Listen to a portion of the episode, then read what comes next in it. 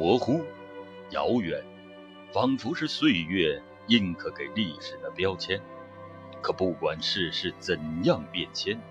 总有人愿意在时间的洪流中逃离绚丽的记忆碎片，并尽其所能拼贴出原有的模样，用来唤起更多的人去呼吸曾经弥漫一座城市上空的独有的文化韵味。或许只有这样，才可以坦然地对自己说：“我今生爱过我的家乡，我真的眷恋我生活的这座城。”欢迎收听《老吉林城的胡同和旧居之杭州路》，吉林乌拉永昌园公众号主笔优雅的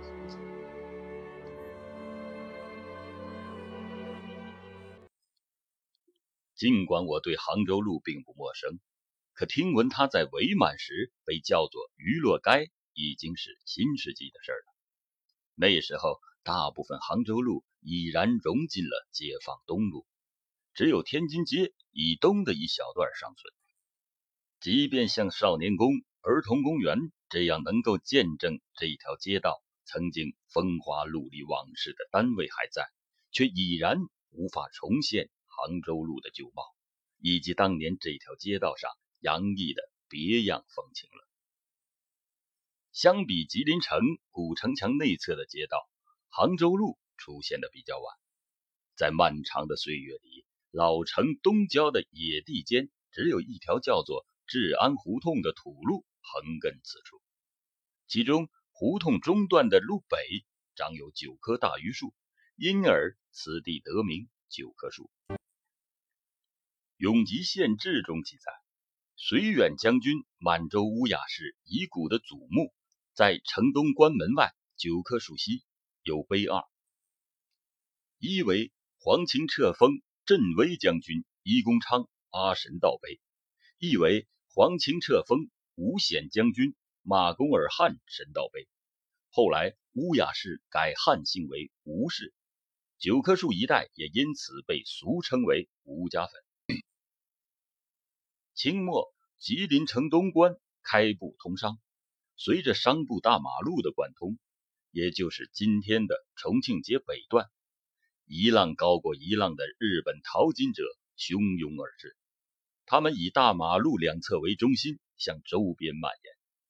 开设银行、工厂、医院、商店、酒馆等各种经营实体，在日本政府侵略政策的荫蔽下，对吉林城进行着。疯狂的殖民掠夺。九一八事变后，这种殖民掠夺是愈演愈烈。当时为解决大量涌入吉林市的日本人的宗教祭祀问题，一九三四年一月，日寇竟然强征领事馆东侧的吴家坟，开工修建了吉林神社。一九三五年五月二十五日，占地四万平方米。耗资近三万元就是伪币的神社建筑群宣告竣工落成，并于一九三五年六月一日正式的对外开放。吉林神社的规格比较高，拜殿、鸟居、守水舍、石灯笼、神石等神社的标配一应俱全。拜殿里供奉着日寇、天照大神、明治天皇、大国主命三大神祇。自然还配备了钩子、镜子、宝剑等高仿神器，在设置的周围遍种樱花，成为了日本人祭祀活动的一块禁区。这些在吉林市园林志中都有所记载。在儿童公园门前延庆胡同口，到了八十年代时，还有不少日伪时期的洋房存在。几乎就在吉林神社落成的同时。商埠大马路南拓至东来门外，称为南马路。神社门前的治安胡同也被翻修拓宽，改称为三纬路。因为街道上有神社这一重要的日本人聚集场所，而且南侧新建的南康路就是现如今的青年路，成为了为日本官员商团眷属的住宅。北侧也尽是日本驻吉的重要机构和职员的住宅。三纬路上竟然鬼使神差的催生了一个特殊的行业——餐饮娱乐业。伪满十四年里，日寇在东关先后建立了不下六处大型的娱乐场所，其中有两处就在三纬路上。最大而且最有名的是吉林神社对过西侧的新生活俱乐馆，也叫新生活俱乐部。这座建筑体量巨大，并且属于钢筋水泥浇灌的结构，为人字形标准的剧场建筑，专门用于日本人演出歌舞和作剧。据《昌邑区志》中记载，剧团全由日本人组成，楼下有排椅。楼上放置榻榻米，观众屈膝而坐。在吉林旧影中，另外记载说，在新生活俱乐馆东侧还建有一座面积不小的临街二层楼。这座楼是日本人秋野铁次郎经营的白山会馆。会馆不仅提供餐饮服务，一楼还是当时吉林市设施最现代化的舞厅之一。依托这两家比较大的娱乐场所外，在三纬路上，日本餐饮娱乐场所如雨后的春笋般崛起。在一张拍摄于1941年前后的明信片中，现代人可以管窥到当年三纬路的娱乐街的风貌。西端路口北侧是一家有大玻璃橱窗的日本服装店，路口南侧楼房自西向东。有前田四郎经营的一休拉面馆，有理发店，有经营食品的久保田支店，还有一家叫做 Run 的咖啡馆。细看图片，不难发现，几乎所有的招牌都是日文书写，而忽视这里本是中国人的国土——吉林省城三纬路。此外，在吉林市餐饮服务志中录入了三纬路上名为。第二富士、二利、江户金、寿喜等多家日本人开设的茶屋和菜馆，在吉林旧影和昌邑区志中还提到了名古屋料理店、博多屋、金花等日本妓馆酒廊也存在于三纬路之上。这些餐饮娱乐单位环绕在吉林神社的两厢，构成了一个霓虹闪烁、歌舞升箫。纸醉金迷的娱乐组合，为那些来吉林攫取财富的日本人提供着从精神到肉体的享乐场所，也用所谓的娱乐街之名掩盖着侵略者敲骨吸髓的本质，粉饰出那个臭名昭著的所谓王道乐土的幻想。新中国成立后，三纬路更名为杭州路。在蓝天白云下的建筑景物还在，更有趣的是，那所谓的娱乐之风也没有消散。只不过此时的娱乐与解放前大不相同，处处洋溢着新国家、新社会的蓬勃朝气。在旧吉林神社护佑日本侵略者的神位被扫地出门，这里建成了设有图书阅览室、儿童游艺设施的儿童公园。一九七九年，公园南侧的一个角动迁了十一户居民和吉林市业余艺校，并于一九八三年建成了占地面积达九千多平方米的吉林市青少年宫，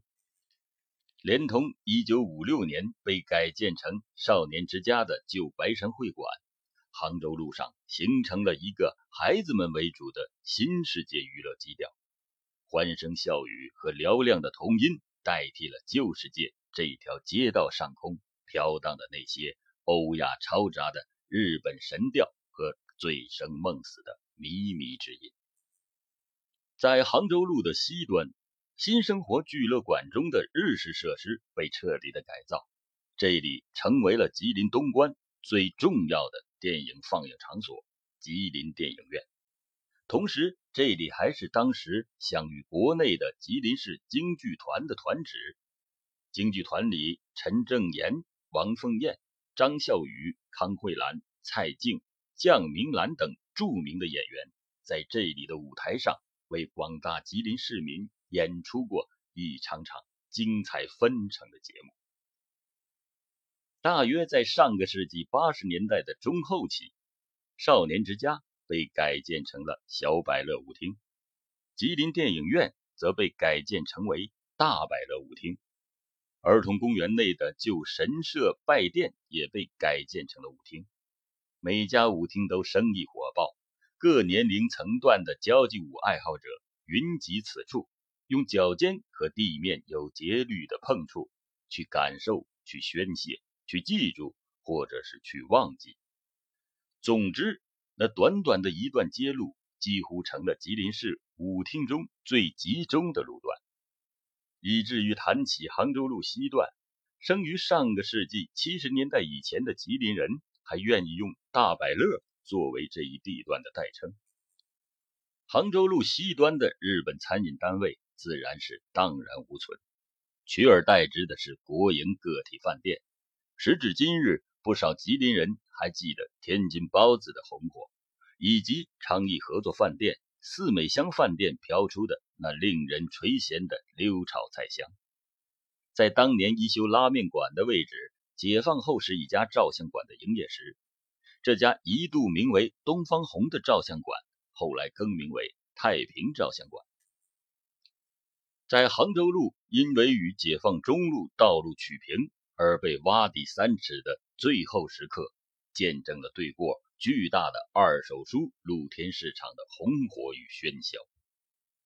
在上个世纪八十年代末。我在寒假时常沿着杭州路去南马路的邮票市场。依稀记得那个时候，杭州路东是铁路分局的木材厂，一直到火车专运线的道口都没有住户，路面地势非常的低洼，只要一降雨，这里势必会积成一大片水坑。过了火车道，两侧临街也大都是单位的围墙和平房。钢丝厂南侧。六层拐把子楼要等到八十年代后期才出现在杭州路的路北。九十年代初，吉林市兴起了养狗热，最早的自发露天的狗市场，在每个周末都挤满了少年宫旁边的整条贵阳街。而对于我而言，狗市几乎等同于动物园，每次都是心怀兴奋地冲过天津街。不厌其烦地在摩肩擦踵的人流中挤进挤出。那个时候，我关注的只是杭州路西端激发少年天性的诸般热闹，而身后单位的院墙、高大的树木、起伏转折的路面，却因其复合成的偏僻感而一直没有被留意。直到某一天，我发现保险公司东关办事处老建筑护卫的。这一小段杭州路，竟然因为偏僻侥幸的留存，而曾经给几代吉林人心中印刻了娱乐记忆的杭州路西段，已经变成了车水马龙的解放东路了。